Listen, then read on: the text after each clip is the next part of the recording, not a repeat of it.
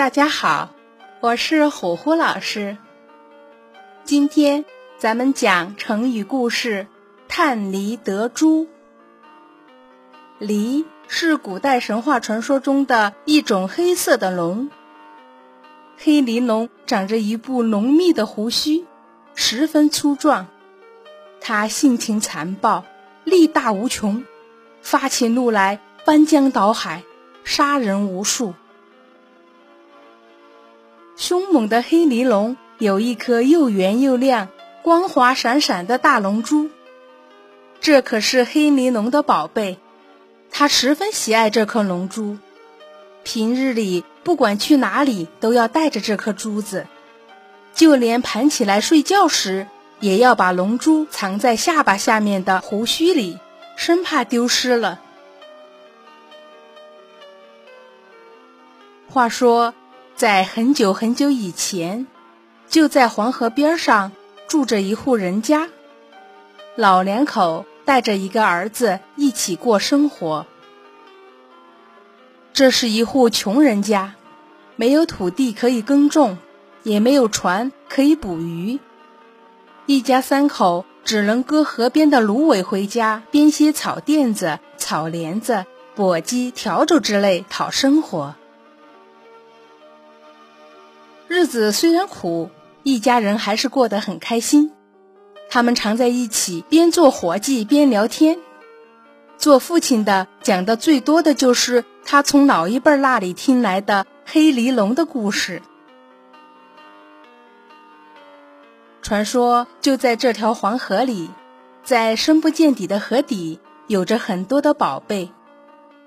这些宝贝都非常值钱，只需得到一个。就足够一家人永远过好日子了。只可惜河底有一条黑骊龙，凶猛无比。它天天在河底游荡，看着那些宝贝，谁也不让靠近。每当父亲讲完黑骊龙的故事后，总要微微笑道：“谁也打不过黑骊龙，所以祖祖辈辈都没见过那些宝贝呢。”日子一年年过去，家里的儿子慢慢长成了一个结实健壮的大小伙子。因为从小在黄河边上长大，小伙子练出了一身极好的水性。他是从小听着黑骊龙的故事长大的，也经常面对黄河水呆呆的想：如果水底真有宝贝就好了，自己水性那么好。到水里得一件宝贝回来，一家人可就不用再那么穷苦了。看着一天天老去的父母，想想穷的吃不饱饭的苦日子，小伙子终于下了决心。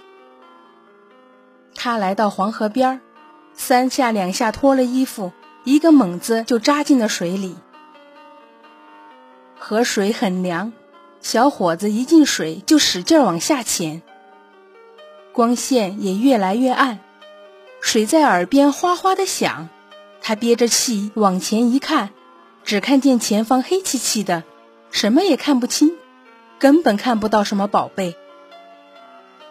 小伙子没害怕，他横下一条心，拼命往黑漆漆的地方游去。越往下走越凉，连鱼都看不见了。小伙子不管这些，依旧拼命的游。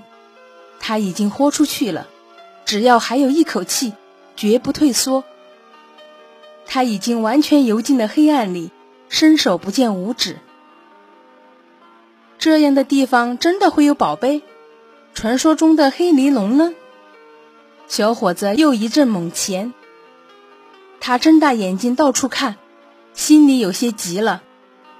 他知道自己已经潜得很远了，如果再不回去，很可能会呛水。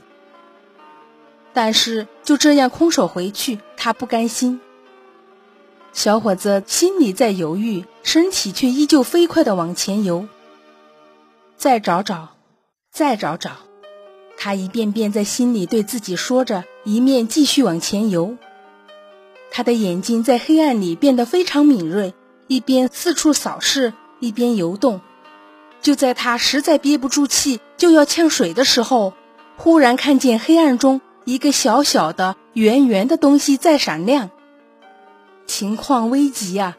小伙子顾不上多想，一个猛子窜过去，抓起那个闪光的圆东西，掉头就朝水面冲去。他从来没有上浮的那么快过，连水里的鱼都躲不及他。几乎是转眼之间，小伙子就冲出了黑暗。升到了浅水，但是这时候他也实在支持不住了。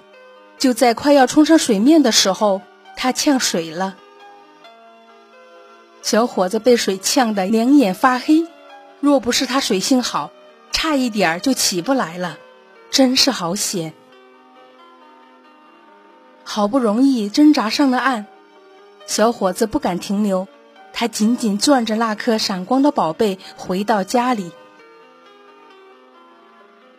家里的父母一见小伙子精疲力尽的样子，忙问他怎么回事儿。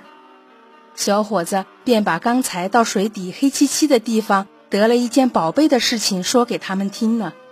说完，就将那宝贝拿出来，仔细一看，是一颗闪闪发光的宝珠。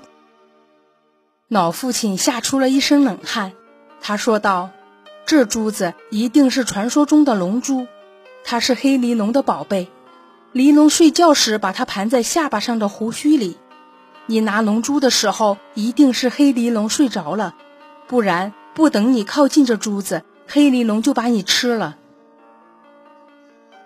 小伙子听了父亲的话，也有些后怕，不过想想自己虽然冒险搏命，总算得到了价值连城的宝贝，以后一家人不用再受苦了，心里也十分欣慰。后来，人们就用“探梨得珠”来总结这故事，也用“探梨得珠”来比喻冒险以后赚得暴利的行为。再后来，人们又引申字面意思，用“探梨得珠”来比喻这文章写得好，论述得要领。成语故事“探梨得珠”讲完了。谢谢您的收听，我是火火老师，咱们下个故事再见。